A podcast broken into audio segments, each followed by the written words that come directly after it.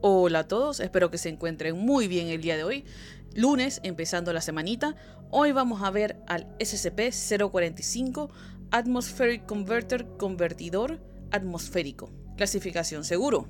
Debo admitir que he leído este SCP ya un par de veces y la cantidad de teoría química que hay no es normal.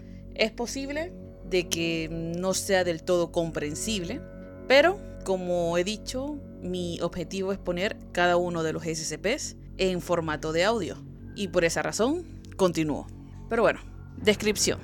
SCP-045 es un icosaedro compuesto de hielo 7, pesado ocluido con fracturas planas en un patrón regular complejo. SCP-045 tiene un radio medio de 1.7 metros y una densidad de 2.6 gramos por centímetros cúbicos, que es aproximadamente dos veces la del hielo 7 no anómalo. SCP-045 permanece en un estado estable a temperaturas que varían de 0.074 a 500 Kelvin, aproximadamente de menos 273 grados Celsius a 227 grados Celsius, y presiones que varían de 0.4 pascales a 3 gigapascales. Aunque es posible fundir o evaporar a SCP-045 a temperaturas y presiones fuera de estos rangos, el H2O involucrado es atraído a sí mismo por medio de métodos desconocidos y permanecerá muy cercana a menos que intervenga una fuerza crítica. El agua se vuelve a congelar tan pronto como las condiciones vuelven a una posición estable dentro del alcance de SCP-045 y ninguna porción se mantenga separada previo al recongelamiento. Al congelarse, se forman pequeños icosaedros idénticos en forma y propiedad a la cantidad total de SCP-045. Con base en la evidencia disponible, se cree que actualmente el SCP-045 es una proyección en tres dimensiones de un hipericosaedro. Se están realizando investigaciones para determinar cómo SCP-045 es capaz de mantener una proyección infradimensional estable y si esto se puede adaptar para su uso en interacciones con otros artículos SCP dimensionalmente anómalos. A intervalos impredecibles que van desde dos semanas a tres meses, SCP-045 rota espontáneamente en torno a múltiples ejes simultáneamente durante un periodo no superior a 73 segundos. Durante este periodo se producirá una serie de pequeños eventos sísmicos, menores a 2.5 en la escala Richter, en el área inmediata a SCP-045.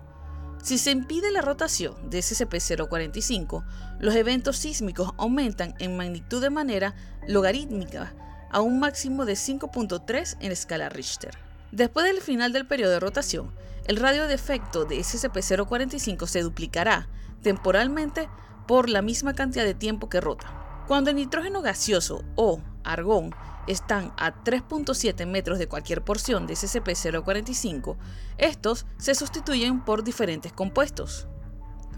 El nitrógeno gaseoso se sustituye por agua líquida, a una tasa de conversión de una molécula de nitrógeno a 1.98 moléculas de agua, y el argón se sustituye por cristales de cloruro de sodio, sal de mesa, a una tasa de conversión de una molécula de argón a 4.26 moléculas de cloruro de sodio. SCP-045 fue descubierto en 1972, cuando un submarino de la Fundación exploraba la llanura abisal del Pacífico en busca de lugares adecuados para bases submarinas. Fue desviado a investigar el epicentro de una serie de fuertes temblores en una localización inesperada. SCP-045 se encontró alojado en una grieta, que al parecer había impedido que rotara. Cuando se retiró de la grieta, fue trasladado a un buque para su posterior estudio y al estar dentro del alcance de la atmósfera interior, exhibió sus efectos anómalos.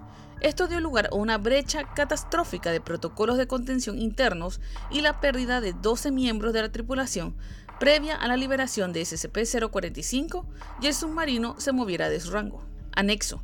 Después de varios años de prueba, se descubrió accidentalmente que SCP-045 también convierte el gas de hidrógeno en una mezcla aleatoria de aminoácidos simples a una proporción de una molécula de hidrógeno a 0.04 moléculas de aminoácidos. Procedimiento de contención.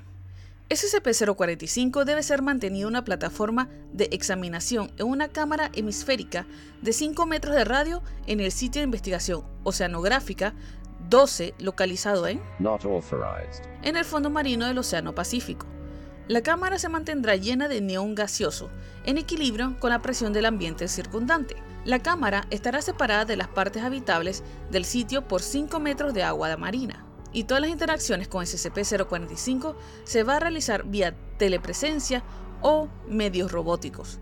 Los enlaces que unen a SCP-045 de su plataforma están equipados con pestillos de liberación rápida, que son para liberarlas cuando sea necesario para prevenir una ruptura de contención. Dada la cantidad sísmica asociada con SCP-045, si la cámara de contención se dañara o se quiebra por la actividad sísmica, SCP-045 debe ser recuperado por vehículos no tripulados controlados remotamente y se deberá mantener por lo menos a 10 metros de espacios humanos habitados hasta el momento en que las reparaciones a la cámara de contención sean completadas y esté en condiciones óptimas. Bueno, la verdad es que no tengo muy muy claro, sé que algún tipo de objeto anómalo que produce una congelación súper rápida del agua y entiendo por qué los humanos, siendo casi 80-90% agua, no pueden estar cerca. Pero aparte de esto, pues no estoy muy segura. Estoy segura que si alguno de ustedes sea más eh, dado a la química, lo comprenda mejor. Pero bueno, eso sería todo por hoy y espero nos veamos en el siguiente. ¡Chao!